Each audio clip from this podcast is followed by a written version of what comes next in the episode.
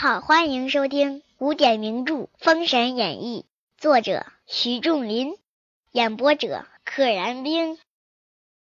且说敖光在水晶宫，只听得龙兵来报：陈塘关李靖之子哪吒把三太子打死，抽筋都抽去了。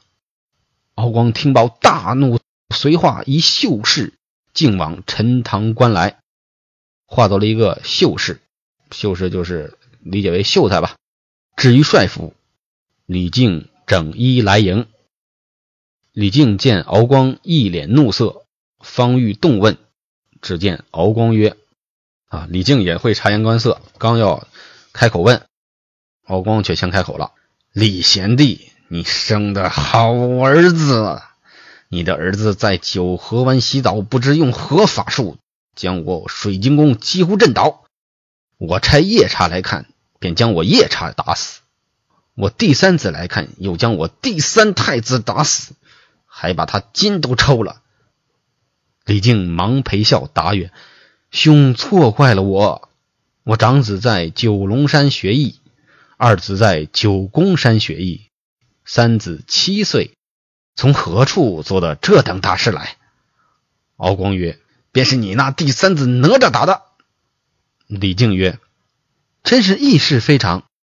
前面说过，就是太奇怪的事了，不是一般的事儿，超出这个普通的认知。长兄，待我叫他出来，你看。”李靖现在还是很自信的。你看，我就我就家里就一个小孩李靖竟往后花园大喊哪吒，哪吒听见，忙来见父亲。李靖便问：“我儿，你在此做何事？”哪吒对曰。孩儿今日无事出关，至九湾河玩耍，偶因炎热，下水洗个澡。这个偶咱们前面说过了，是忽然突然的，不是说偶然。偶因炎热啊，忽然就感到很热。颇奈有个夜叉，居心叵测的叵，就是我没想到啊，无奈出来个夜叉。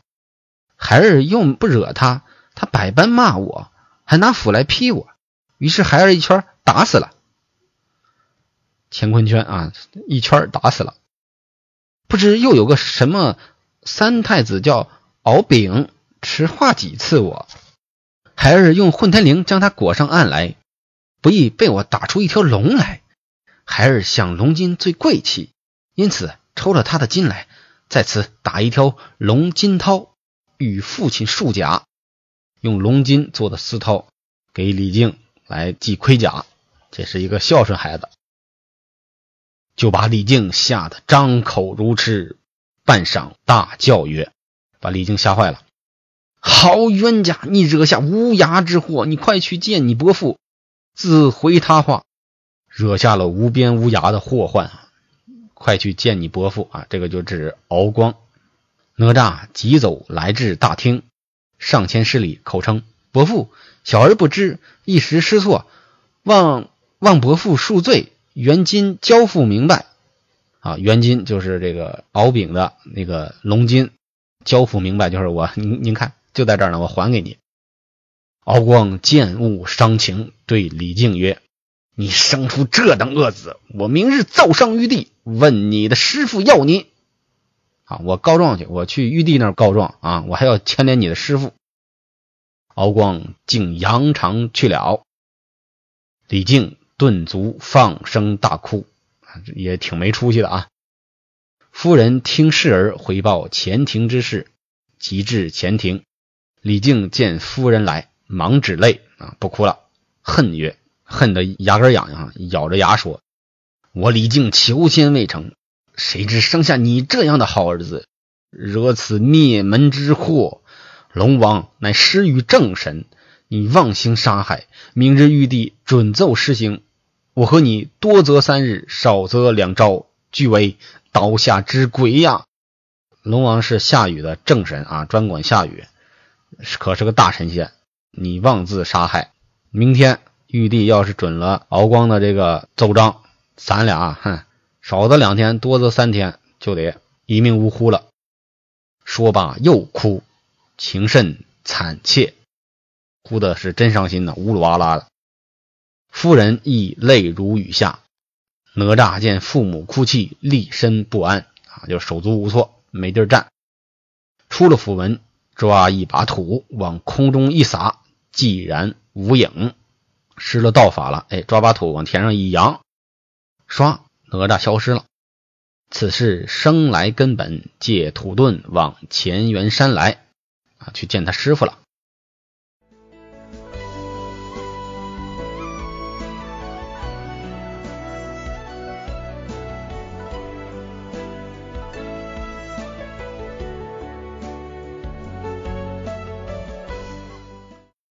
话说哪吒借土遁来见太乙真人，真人问曰：“你到此为何？”哪吒曰：“齐老师昨日偶到九河湾洗澡，不意敖光子敖丙将恶语伤人，弟子一时怒发，将他伤了性命。今敖光欲奏天庭，父母惊慌，弟子心甚不安，无门可救。”只得上山恳求老师赦弟子无知之罪，望其垂救。啊！我一发怒，给他整死了。父母伤心啊！你赶紧救一救吧。真人自思曰：暗暗思量，自己思量。虽然哪吒无知误伤敖丙，这是天数，以此一小事干读天庭，真是不安事体。这言外之意是怪敖光啊，擅自告告状啊，说这个你家敖丙啊被我家哪吒弄死啊，这是应该的，天经地义的事儿。你就为这么个小事儿去跑到天庭上闹啊，亵渎天庭，值不当的，真是不识大体。这是他心里想的，然后忙叫哪吒，你把衣裳解开。真人以手指在哪吒前胸画了一道符箓。符箓就是符印啊，画了个符，吩咐哪吒：“你到保德门，如此如此如此如此。试完后，你回到陈塘关，与你父母说：若有事，还有师傅，绝不干碍父母。去吧，有事儿师傅给你挡着，给你扛着啊，绝对不牵连你的父母，干碍、干涉、牵连。”哪吒离了乾元山，竟往保德门来。哎，不多时。只见敖光径至南天门，哪吒看见敖光，敖光看不见哪吒。哎，这是为何呢？哪吒是太乙真人在他前心输了符箓，名曰隐身符啊。刚才画的符就是这个，故此敖光看不见哪吒。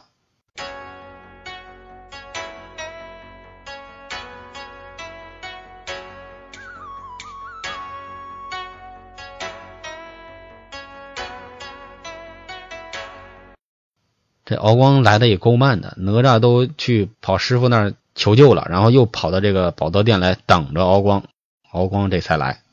哪吒心中大怒，撒开大步，提起手中乾坤圈，把敖光后心一圈，打了个饿虎扑食，跌倒在地，直接打后心，打了一个狗吃屎啊！饿虎扑食就是狗吃屎。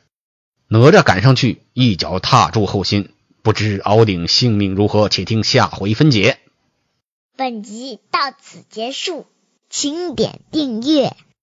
愿生命化作那朵莲花，功名利禄全抛下，让百世传颂神的逍遥。我辈只需都在世间潇洒。